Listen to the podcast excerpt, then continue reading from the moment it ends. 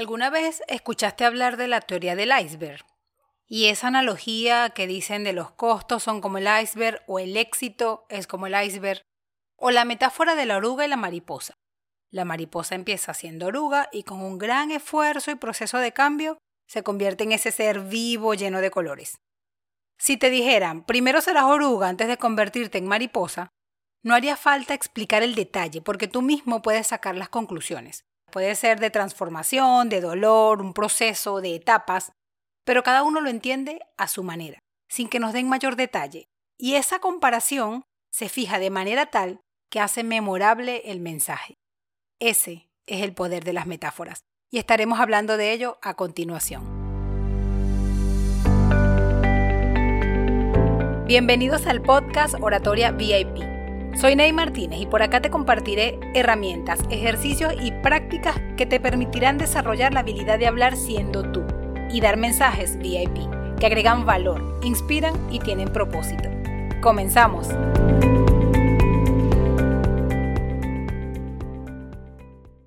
Estamos en el cuarto episodio y hablaremos de las metáforas y cómo éstas pueden hacer que los mensajes sean memorables. En todo podemos encontrar metáforas, entenderlo como analogías. Generalmente hablamos de forma metafórica.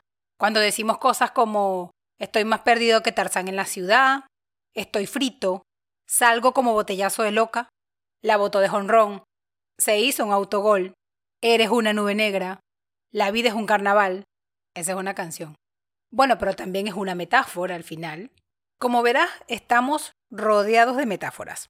Cuando preparamos entonces una charla o algún mensaje que querramos dar, tenemos dos opciones hablando a nivel de metáforas. Usar metáforas en sí, o elementos u objetos, o contar historias que se convierten en una gran metáfora, o lo que en realidad se le llama parábola. Son lenguajes metafóricos. Describen algo que no es literal, sino que genera una analogía con relación a lo que se quiere transmitir. Pero juega con un elemento súper, súper importante, y es eso que tenemos todos los seres humanos, la capacidad de imaginar. Si yo te dijera ahora, en la vida hay momentos raros que nos generan sorpresas, como si viéramos un gran elefante rosado volar.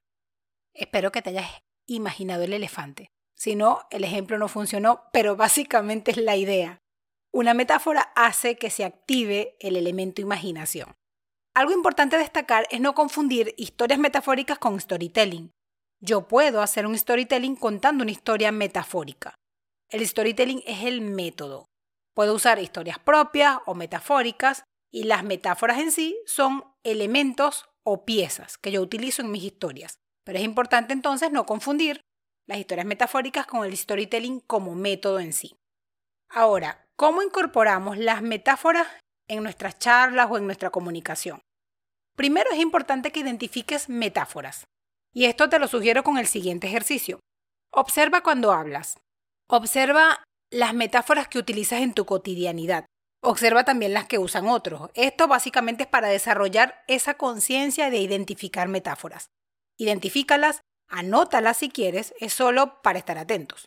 Ahora, cuando ya vamos a crear un mensaje con metáfora, tenemos dos caminos. Y esto depende de lo que tengamos listo como herramienta. Si tienes un mensaje o tema ya definido del cual vas a hablar y quieres incorporarle alguna metáfora, entonces tomamos el camino número uno es ir del mensaje a la metáfora. Si tienes algún elemento, relato metafórico, objeto o proceso, entonces tomamos el camino número dos, de la metáfora al mensaje. Y esto te lo voy a ilustrar con algunos ejemplos para que sea más sencillo. Veamos cómo se aborda cada camino. Si vamos en el camino número uno, del mensaje a la metáfora. Ejemplo, tienes un tema, o ya tienes el concepto de la charla que vas a dar o tienes un mensaje claro que quieres transmitir. Entonces, sobre ese mensaje o tema, hazte las siguientes preguntas. ¿Con qué se puede comparar este mensaje? ¿Cómo podría dar un ejemplo cotidiano? ¿A qué se parece este mensaje o esta lección? ¿A qué objeto? ¿A qué proceso? Vamos con un ejemplo. Supongamos que tenemos el tema miedo a hablar en público. Entonces me hago la pregunta, ¿a qué se parece? El miedo a hablar en público se parece al miedo al agua. La única manera de espantarlo es lanzándose en ella. Entonces fíjate cómo al comparar teniendo el tema miedo a hablar en público, compararlo con un proceso, el miedo al agua, se crea un mensaje donde Básicamente transmitimos que la manera de espantar el miedo a hablar en público es lanzándonos a hablar. Este sería el ejemplo que ilustraría cómo tomar el camino número uno del mensaje a la metáfora. Ahora vamos con el camino número dos. ¿Tienes metáforas en mente? ¿Tienes algún proceso metafórico que quieras contar? Pero no tienes claro cuál es el mensaje que quieres transmitir. Entonces, de ese objeto o de esa situación o proceso, haz las siguientes preguntas. ¿A qué se parece este objeto o este proceso? ¿Qué enseña? ¿Qué transmite? ¿A qué situación real de la vida se asemeja? ¿A qué se parece en lo que yo hago o me especializo? Y lo ilustramos mejor con un ejemplo. Tomando entonces el camino número 2, de la metáfora al mensaje. Tengo el objeto o el proceso metafórico y quiero convertirlo en un mensaje. Ejemplo, un proceso cotidiano. Frente a mi edificio están las vías del tren. Cada cinco minutos o menos pasa un tren. Entonces yo me hago la pregunta, ¿a qué situación de la vida se parece? Con esto puedo crear así mi mensaje y aquí va el mensaje. Los trenes van por sus vías indetenibles, no te preguntan si subes o bajas, no te esperan, solo siguen. Paran un momento, abren sus puertas, cierran y siguen. Así es el tiempo. El tiempo pasa, no nos espera, no nos pregunta si queremos aprovecharlo o no solo pasa.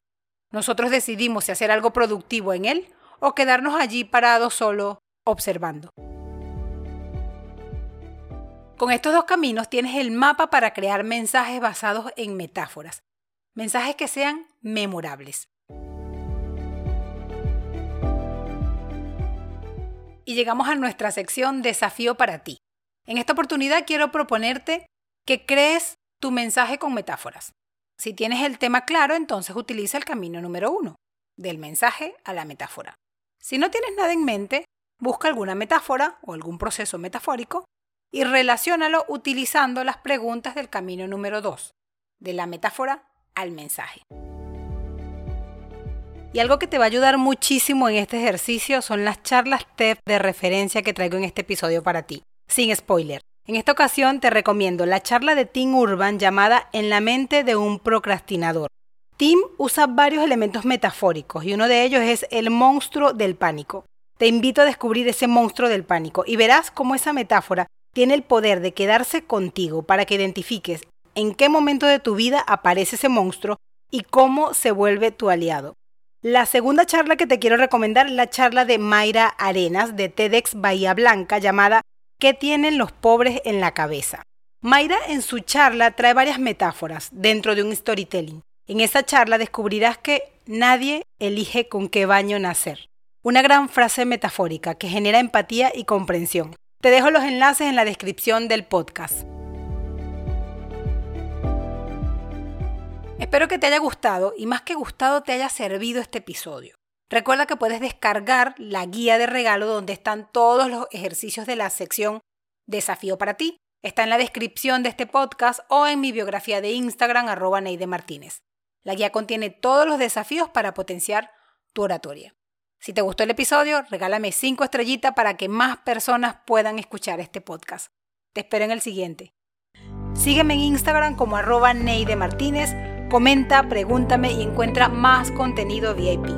Únete a la comunidad ACLAT, Asociación de Conferencistas Latinoamérica, y participa en nuestras prácticas gratuitas. Si te gustó este episodio, házmelo saber regalándome 5 estrellas. Y nos vemos en el próximo. Oratoria VIP, porque hablar en público es para todo público.